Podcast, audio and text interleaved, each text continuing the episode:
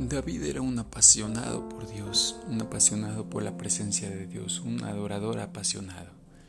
Tú puedes ver en Salmos 27 cuando dice, Dios mío, una cosa solamente te pido, solo una cosa deseo, déjame vivir en tu templo todos los días de mi vida para contemplar tu hermosura y buscarte en oración.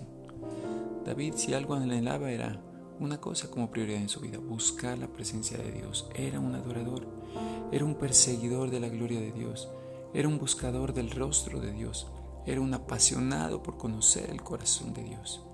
Me imagino a Dios muchas veces jugando como a las escondidas con David eh, y David riendo y Dios riéndose y Dios disfrutando de su compañía, alegrándose y eso es muchas veces lo que los padres también hacemos cuando jugamos al escondite con nuestros hijos. Nos escondemos, luego aparecemos, ríe, el niño, luego el niño se esconde, lo buscamos.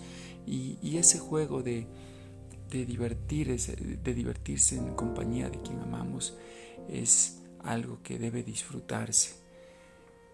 No hay padre que resista a un hijo que constantemente lo busca, lo anhela y lo desea. Y así es con nuestro Padre del cielo porque nuestra comunión con Dios va a provocar mayor intimidad con Él y esa intimidad con Dios produce una relación muy profunda con Dios también.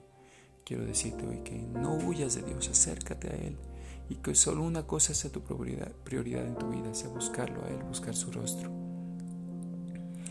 Padre del cielo, que mi amor por ti sea cada vez mayor, yo pueda crecer mucho más en la intensidad de buscar tu rostro, de escuchar tu voz cada día de mi vida, porque solo una cosa deseo y esa es la más importante, tu presencia en cada día de mi vida. Amén. Te busco, Señor, con intensidad de corazón. Que tengan un excelente día.